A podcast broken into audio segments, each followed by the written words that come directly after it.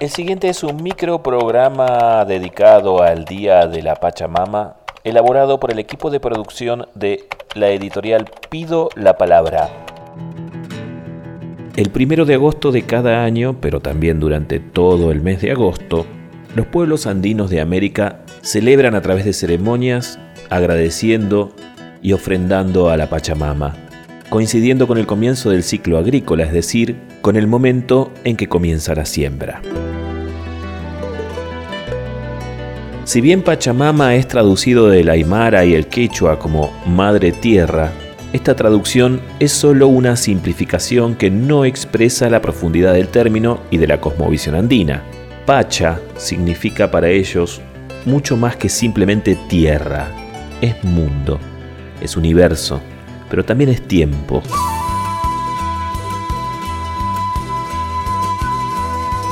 Dice Delfor Huancaimura, todo lo que podemos percibir, las plantas, los animales, las piedras, los minerales, las personas, la luz, el sonido, el calor, todo lo que percibimos es parte del cosmos, del espacio-tiempo del mundo.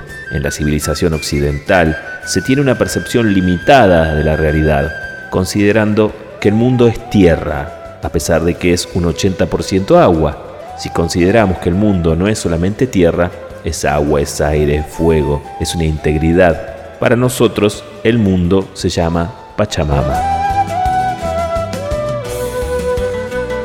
Ese cosmos, ese mundo que nos cobija, nos alimenta, cumple una función materna y a ella se le agradece, se le tributa, se le pide permiso en estas celebraciones. El ritual de la Pachamama es llamado Chaya y es un acto de reciprocidad, una devolución a la Pacha por todo lo que ella nos da.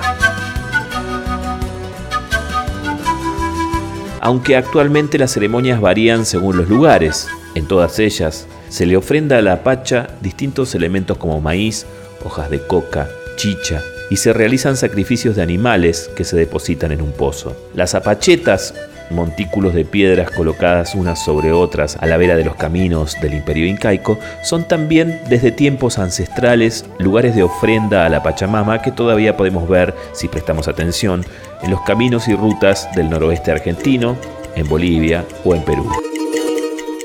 Esta fecha entonces nos permite, además de rescatar la cosmovisión y la sabiduría de los pueblos originarios de América, convertir ese conocimiento en lecciones para el presente reflexionar respecto de la relación depredatoria de uso mercantil que nuestra cultura occidental, que se autotitula civilizada, está estableciendo con los bienes naturales comunes, con la naturaleza, con la pacha, todos los días, cuando convierte en polvo las montañas para extraer minerales, cuando utiliza millones de litros de agua dulce para extraer petróleo con la fractura hidráulica, cuando hace desaparecer los bosques para comercializar la madera, cuando la agricultura y la ganadería industrializadas provocan la desaparición de muchas especies y la aparición de nuevas enfermedades. ¿Cómo enfrentar esta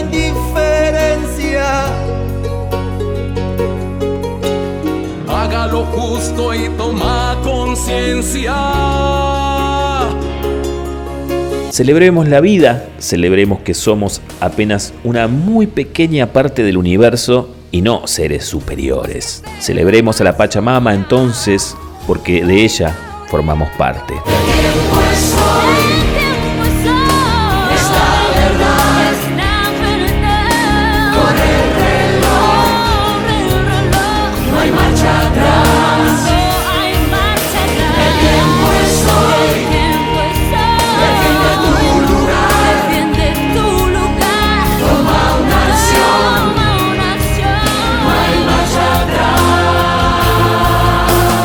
Nuestros libros intentan ayudar a que circulen otros conocimientos, otras cosmovisiones, otras miradas. Tratamos de contar las historias negadas, ocultas. Recorrelos, usalos.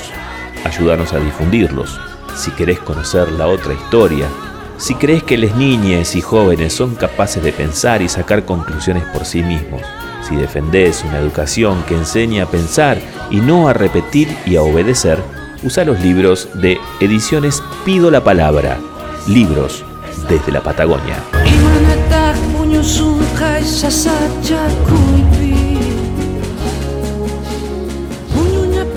Encontranos en Facebook, Instagram o YouTube como Pido la Palabra.